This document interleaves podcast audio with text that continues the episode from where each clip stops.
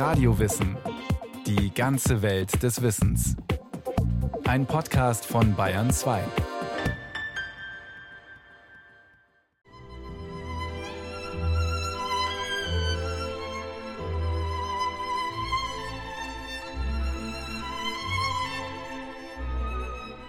Die Geige.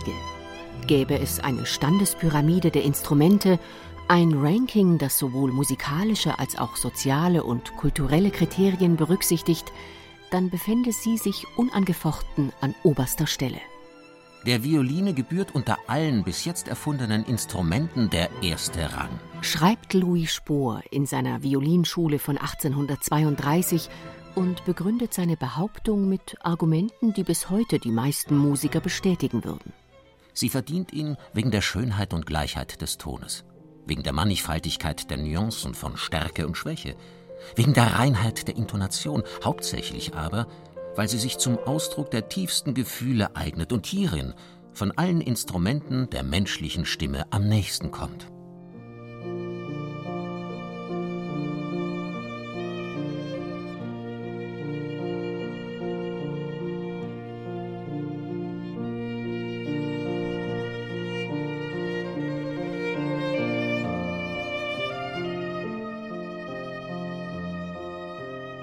Die Geige. Sie ist die Königin der Instrumente und gilt als musikalischer Inbegriff unserer westlichen Hochkultur. Sie ist der Kern des Orchesterklangs und gleichzeitig ein solistischer Megastar, denn kein anderes Melodieinstrument verfügt über eine dermaßen umfangreiche Sololiteratur, von Johann Sebastian Bach bis Alban Berg.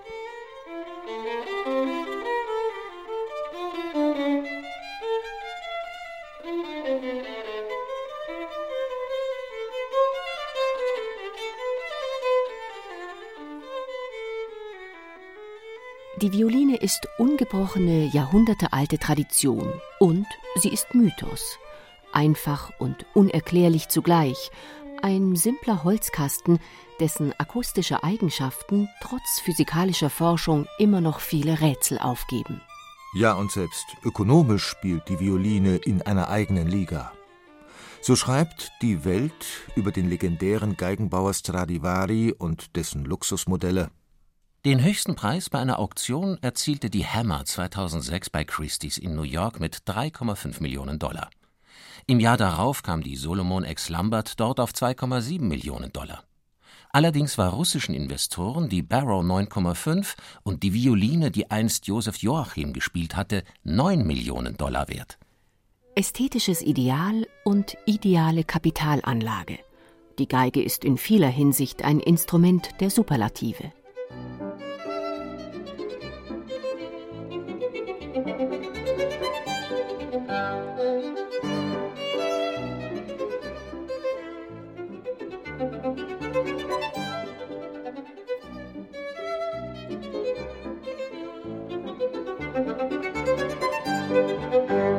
Violine, so zart und klein sie auch sein mag, ist sehr mit der Geschichte des Menschen verbunden. Mit seinen schöpferischen Fähigkeiten, mit seiner kunsthandwerklichen Begabung, seinen Gefühlen und seinem Geist? Schwärmt Jehudi Menuhin von der Magie seines Instruments. Was also macht die Geige so einzigartig? Vielleicht könnte man es so ausdrücken. Die Geige ist kein Mechanismus, kein Klangerzeugungsapparat. Sie ist menschlich, eine kapriziöse Diva, die sich nicht so ohne weiteres von jedem beherrschen lässt, der sie beherrschen will. Deshalb hat die Violine den Ruf, äußerst schwierig zu sein. Und das nicht nur in spieltechnischer Hinsicht. Sonderfall Geige. Nirgendwo sonst liegen sowohl für den Hörer als auch für den Musizierenden Freud und Leid, höchstes Verzücken und Angst und Schrecken so eng beisammen.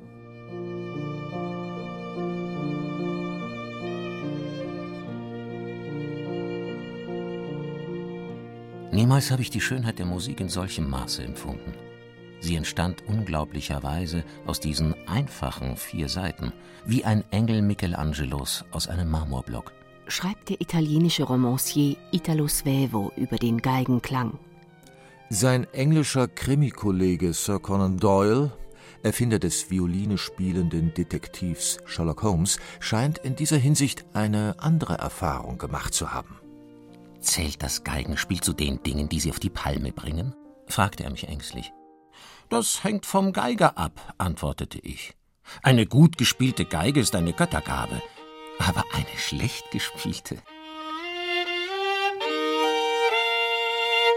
Ist die Geige eine Göttergabe? Nicht unbedingt, denn wer mit einem übenden Nachwuchs Paganini in der Nachbarwohnung gestraft ist, wird garantiert anderer Meinung sein. Schüler, Lehrer und unfreiwillige Zuhörer verfluchen es seit vielen hundert Jahren.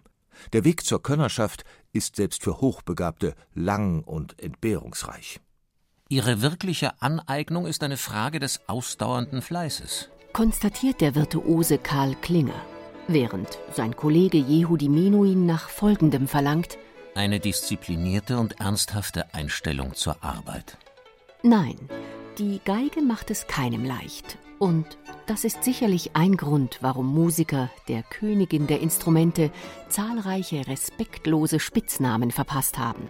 Darmgeräuschapparat, Jammerschinken, Krazoline, Wimmerholz, Wurzel, Bartklemme, Asthmatik.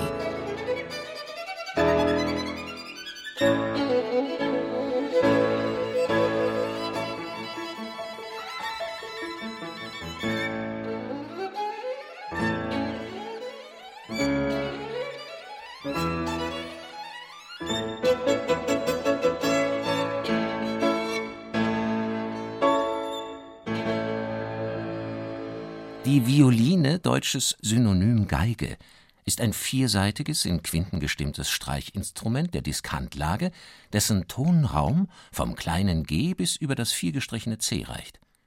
Integraler Bestandteil des Instruments ist der Bogen eine Besonderheit gegenüber anderen Instrumenten des Orchesters besteht darin, dass die Violine in Form, Material und Bautechnik seit ihrem ersten Auftreten kurz nach 1500 im oberitalienischen Raum vergleichsweise wenig Änderung erfahren hat.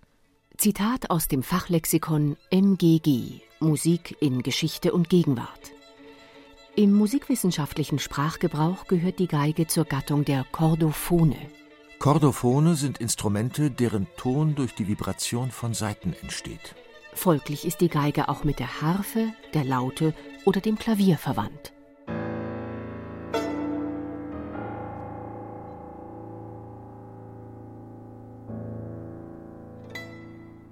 Etymologisch ist das Wort Violine eine Verkleinerungsform von Viola, mit dem im mittelalterlichen Französisch der Troubadoure Saiteninstrumente im Allgemeinen bezeichnet worden sind.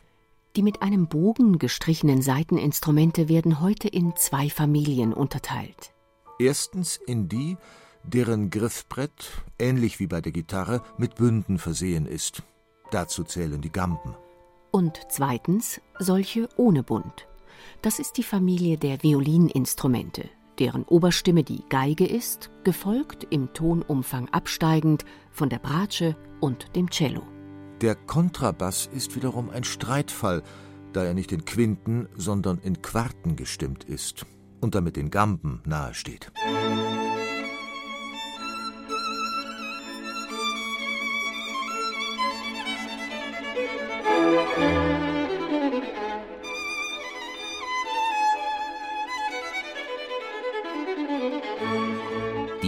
ist von dem Orpheus, dem Sohn des Apoll, erfunden worden. Und die Dichterin Sappho hat den mit Pferdehaaren bespannten Bogen erdacht und war die erste, welche nach heutiger Art gegeigt hat. Natürlich braucht die Königin der Instrumente einen ihr standesgemäßen Gründungsmythos, so wie ihn Leopold Mozart in seiner berühmten Violinschule wiedergibt.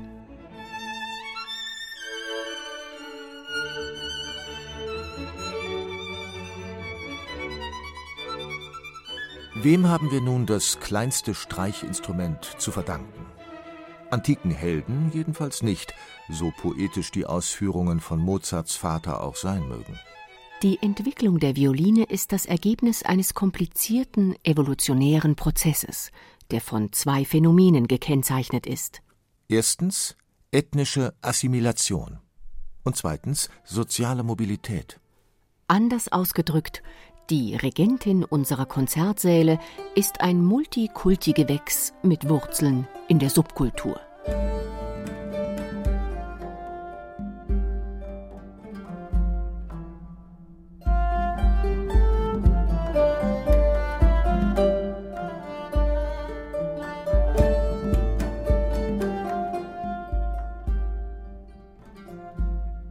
Orient trifft auf Okzident. Die instrumentalbaulichen Anfänge der Violine lassen sich ins späte zehnte nachchristliche Jahrhundert zurückverfolgen, als in der arabischen Welt ein neues Musizierprinzip entsteht. Die Klangerzeugung mit einem Streichbogen, der eine Saite dauerhaft zum Schwingen bringt. Die Streichlaute Rebab oder Rabab ist das bekannteste Instrument dieser revolutionären Innovation, die Walter Kolneder im Buch der Violine folgendermaßen beschreibt. Auf diesen buntlosen Streichinstrumenten war es möglich, nicht nur Mikrotöne hervorzubringen, sondern mit Glissando und gelegentlichem langsamen Vibrato auch die orientalischen Sänger nachzuahmen, was im beschränkten Maße bisher nur mit Blasinstrumenten möglich gewesen war.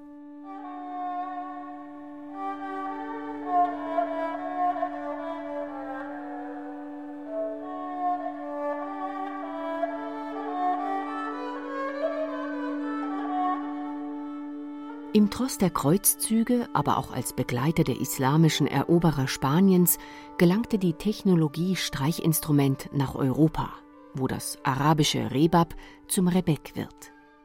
Der Rebek. Halbbirnenförmiger Korpus, gewölbter Hals und eine Art Griffbrettfortsatz. Keine Bünde, keine Zargen, Stimmung in Quinten. Walter Kollneder über ein Instrument, das bald in ganz Europa mit schnurrendem Ton zum Tanz und zum Vergnügen aufspielt.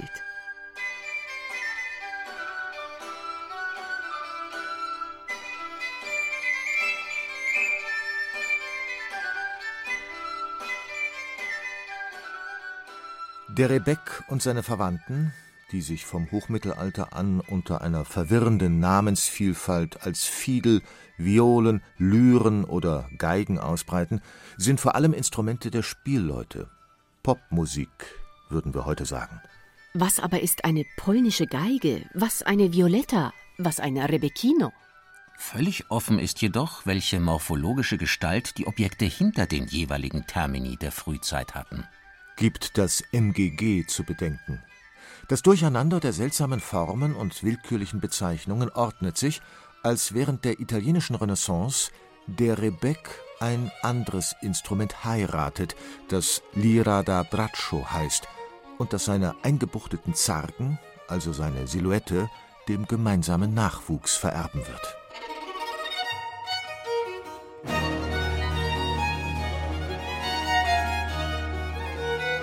So entsteht die Violine um 1530 im oberitalienischen Raum.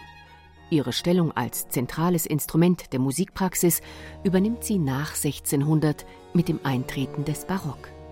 Das Zentrum des Geigenbaus ist seit dieser Zeit ein lombardischer Ort, der bereits vor 400 Jahren Europas Fürstenhöfe mit erstklassigen Instrumenten ausstattete und der heute mit folgendem Slogan wirbt: Cremona, Stadt der Violine und der Musik. Cremona ist die Welthauptstadt der Kunst des Geigenbaus. Einen Titel, auf den die Stadt besonders stolz ist, denn von allen Musikinstrumenten gelingt es der Violine am besten, tiefste Gefühle auszudrücken. Cremonas legendärer Ruf basiert auf illustren Namen wie Amati, das ist die Familie, die den Typ der modernen Violine schuf, oder Guarneri. Und er basiert vor allem auf einem 1737 verstorbenen Maestro, dessen Instrumente heute für Millionenbeträge versteigert werden. Antonio Stradivari.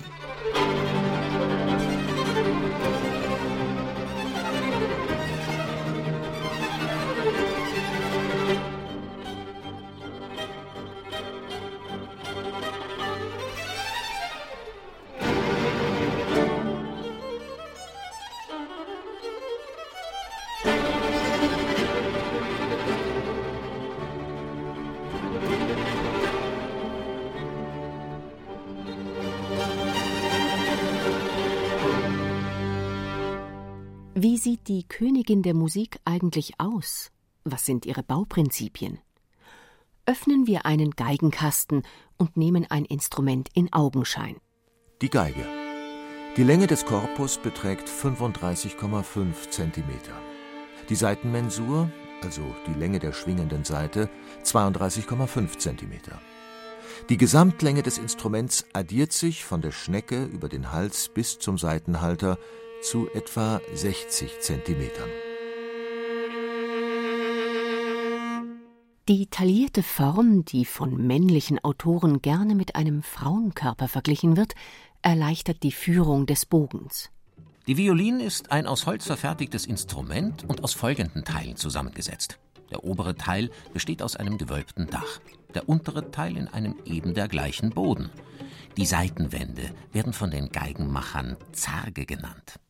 Erläutert Leopold Mozart und betont, dass der abgerundete Zargenkranz, der mit Hilfe von erhitztem Metall gebogen wird, nichts mit dem Sarg vom Friedhof gemein hat.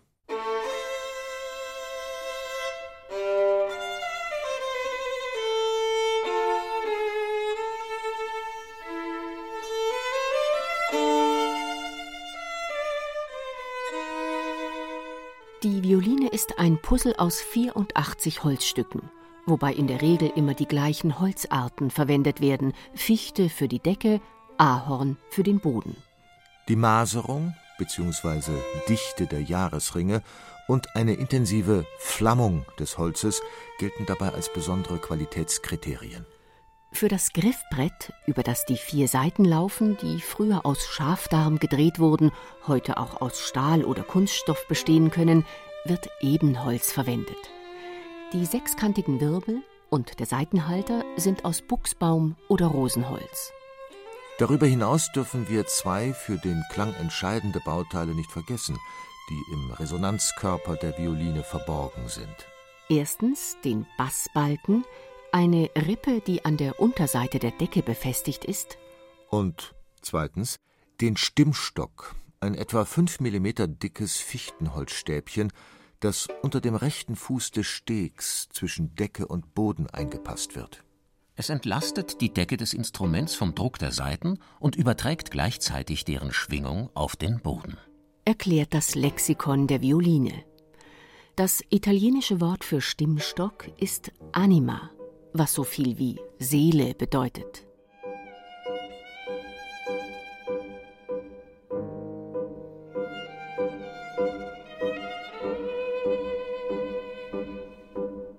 Primadonnen gibt es nicht vom Fließband. Die Violine ist kein maschinell erzeugtes Massenprodukt, sondern ein individuell hergestelltes Einzelstück. Das macht ihre Qualität aus, aber auch die Schwierigkeit, mit ihr umzugehen. Es mag für den Laien erstaunlich sein, aber der Klang einer Violine lässt sich genauso wenig reproduzieren wie ihre Ansprache und Spielbarkeit. Das heißt, sowohl für den Geigenbauer als auch den Geiger ist jedes neue Instrument voller Überraschungen. Etienne Watteau. Der Franzose ist ein international angesehener Spezialist für die Restaurierung historischer Instrumente. Der gute Klang eines Instruments hängt von verschiedenen Faktoren ab von der Auswahl und dem Alter des Holzes, vom Modell, von der Wölbung der Decke und des Bodens, von der Stärke des Holzes, von der Geschmeidigkeit des Lacks, von der Spannung und Stellung des Stimmstocks, der schon bei einer Verschiebung um ein Zehntel Millimeter den Klang verändert, vom Zuschnitt des Stegs, von der Stärke der Saiten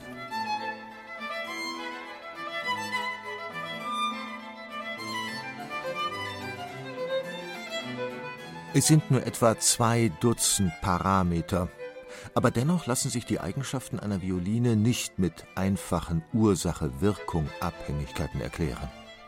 Rätsel Geigenklang. Was macht zum Beispiel den Mythos Stradivari aus? Seit Generationen versuchen Geigenbauer und Wissenschaftler, dem Geheimnis des brillanten Cremona Sounds auf die Schliche zu kommen. Der amerikanische Biochemiker Joseph Najvari bietet folgenden erstaunlichen Erklärungsversuch. Ich beobachtete, dass in Städten wie Mailand hölzerne Artefakte beträchtliche Holzwurmschäden hatten. Sie sahen aus wie Schweizer Käse.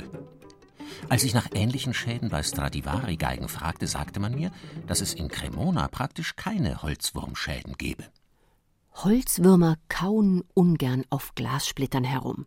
Deshalb sollen die Cremoneser Meister ihre Instrumente angeblich mit einem Speziallack behandelt haben, in den sie Kristallpulver mit einer fruchtgummiähnlichen Substanz mischten, die sie aus Obstbäumen gewannen.